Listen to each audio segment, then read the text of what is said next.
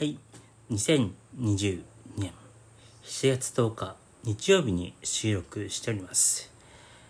えー安倍元首相がお亡くなりになりました。えー海外では暗殺とも表現をされております。もちろん表現の自由であり、暗殺と言ってもおかしくはありません。えーこの民主主義社会では絶対にやってはいけないことがあります。それは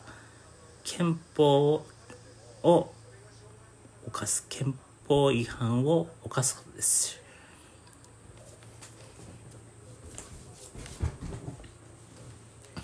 えー暴力によって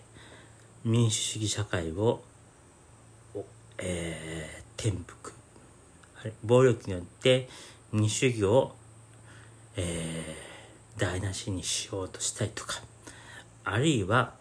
えー日本、えー福岡県第三の都市久留米市の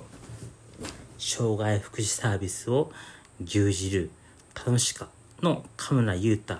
のように、えー精神障害を持つ私に対してあんた政治文句があるので立候補してみてはどうですかみたいなことをほざくようなやつは絶対に許してはなりません。えー今日はですね、えー佐々木朗希と白井球審とのトラブルの背景について、えー第2弾としてお送りしたいと思います。日本の野球選手たちはプロ、アマ問わず世界で著しく評判が悪いと言います。特にオリンピックの試合では日本のキャッチャーがキャッチングのたびにミットを動かしその行為が審判への侮辱とみなされた過去があるそうです。あるいは2012年に韓国で行われたアンダー18の世界大会では試合中にスタンドで配球を調べていたスタッフがボールボーイにメモを渡してそれをベンチに届けていたことが発覚しています。あるいはリトルリーグの世界大会でもベースの上にいる走者が打者にサインを伝達していたことが分かっています。あるいはあまりにも審判への別視審判軽視が進むとアメリカのような事態を招きかねません。アメリカでは以前からユーススポーツの場で審判の辞任審判の辞任が相次いではいたもののこの、えー2018年頃からこのことが急激に悪化。ニューヨーク・タイムズによると2018年から2021年の間にあらゆる高校スポーツで約5万人が審判を辞任したといいます。またアメリカでは選手やその親たちが審判に対し暴行事件を起こすまでに至っています。ミシシッピ州では12歳を対象としたスポーツボールの試合など試合審判が出場した選手の親に待ち伏せされ顔面を殴られる事件が起きました。ジョージア州ではバスケットボールの試合終了後の笛が鳴らされた途端審判が中学2年生の選手とその両親に暴行され約30針を縫う怪我を負いましたえー2018年4月17日のナンバーウェブには次のようなことが書かれてあります。その反応からは日本高野連にとって耳水の話はないことが読み取れた。8回の通りあったね。大量得点差における試合の進め方について筆者が聞いた時だ。実は国際大会において日本代表の戦い方はあまり好意的に取られていない。その問題について尋ねたところ、冒頭のような返答をもらったのだ。日本は世界に見て実力では1位の国だと知られていますが、野球のマナーという点ではいい評価を得られていません。マナーとは試合の進め方です。相手へのリスペクトが足りてない。えー、このこのようなですね日本の野球選手の試合におけるマナーが世界的に問題となったきっかけはオリンピックでした日本のキャッチャーがキャッチングのためにミットを動かしその行為が審判への侮辱と見なされたのです。あるいはシドニーオリンピックでは日本の選手がヒットを打つたびにベース上でポーズをとりました。これも相手チームへのリスペクトに欠ける行為である行為であると問題視されました。2012年に韓国で行われたアンダー18の世界大会では試合中にスタンドで配球を調べていたスタッフはボールボーイにメモを渡してベンチに届けていたことが発覚しています。リトルリーグの世界大会でも塁上にいる選手が打者にサインを伝達していたことが発覚しました。2017年の秋にカナダで行われたアンダー18の3位決定戦では日本代表が7対0とリードしている試合の終盤で盗塁します。これに相手の二塁手が激怒し、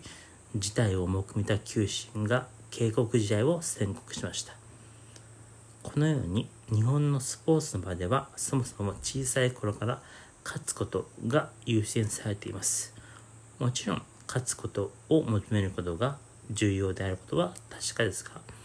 一方でスポーツマンシップというものが日本では軽視されています。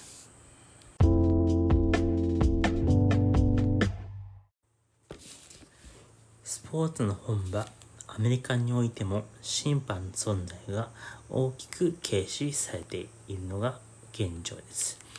特に高校生以下を対象とするスポーツ、ユースユーススポーツの現場で選手の親や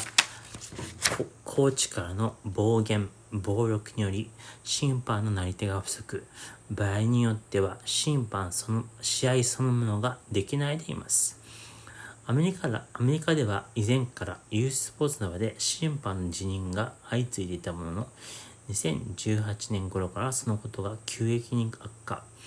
ニューヨークタイムズによると、2018年から2021年の間に、あらゆる高校スポーツで約5万人の審判が辞任をしたといいます。この数字は高校スポーツの審判全体の20%にも及びます。最も深刻なのはアイスホッケーであり、4分の1がの審判が辞任をしていると言います。一方、ロサンゼルスタイムズによれば、審判が襲われる事件が複数の州で相次いでいるといいます。ミシシッピ州では12歳を対象としたソフトボールの試合の後、審判が出場した選手の親に待ち伏せされ、顔面を殴られる事件が起きました。その親には5万円の罰金が課されました。ジョージア州ではバスケットボールの試合終了後の笛が鳴された途端、審判が中学2年生の選手とその両親により暴行され、約 30, 30針を縫う怪我を負いました。しかも、こういった暴行の様子が動画で撮られ、ネット上で拡散されるとともに、こともネット上で拡散されたことも審判の不足の要因となっています。さて、アメリカにしろ、日本にしろ、求められるのはスポーツマンシップというものです。さて、スポーツマンシップとは何なのでしょうか？一般社団法人日本スポーツシップ協スポーツマンシップ協会はスポーツマンシップを次のよう次のように定義します。スポーツはゲーム。すなわちスポーツは遊びであるということが大前提です。グッドゲームを目指して全力を尽くして楽しむことがスポーツの本質です。プレイヤー、相手、仲間、ルール、審判に対する尊重、困難や危機を恐れず、自ら責任を持って決断、行動、挑戦する勇気、勝利を目指して苦しい訓練を耐え抜き、自ら全力を尽くして楽しむ覚悟。これらが全て備わることでグッドゲームが実現できます。このようなスポーツの本質的な価値を理解しグッドゲームを実現する覚悟を持った人をスポーツマンシップと呼びます。そしてスポーツマンに求められグッドゲームを実現しようとする心構えがスポーツマンシップです。さてスポーツマンシップの歴史は諸説ありますありますが19世紀に始まると言います。イングランドが19世紀後半の植民地政策時代にパブリックスクールでフットボールを取り入れました。その中で協調性や対戦相手へのリスペクト。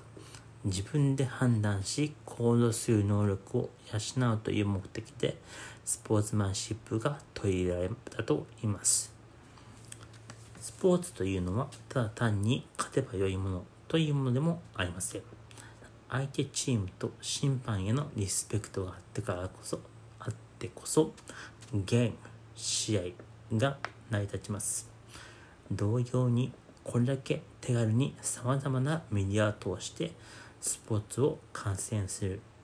ことができる今こそ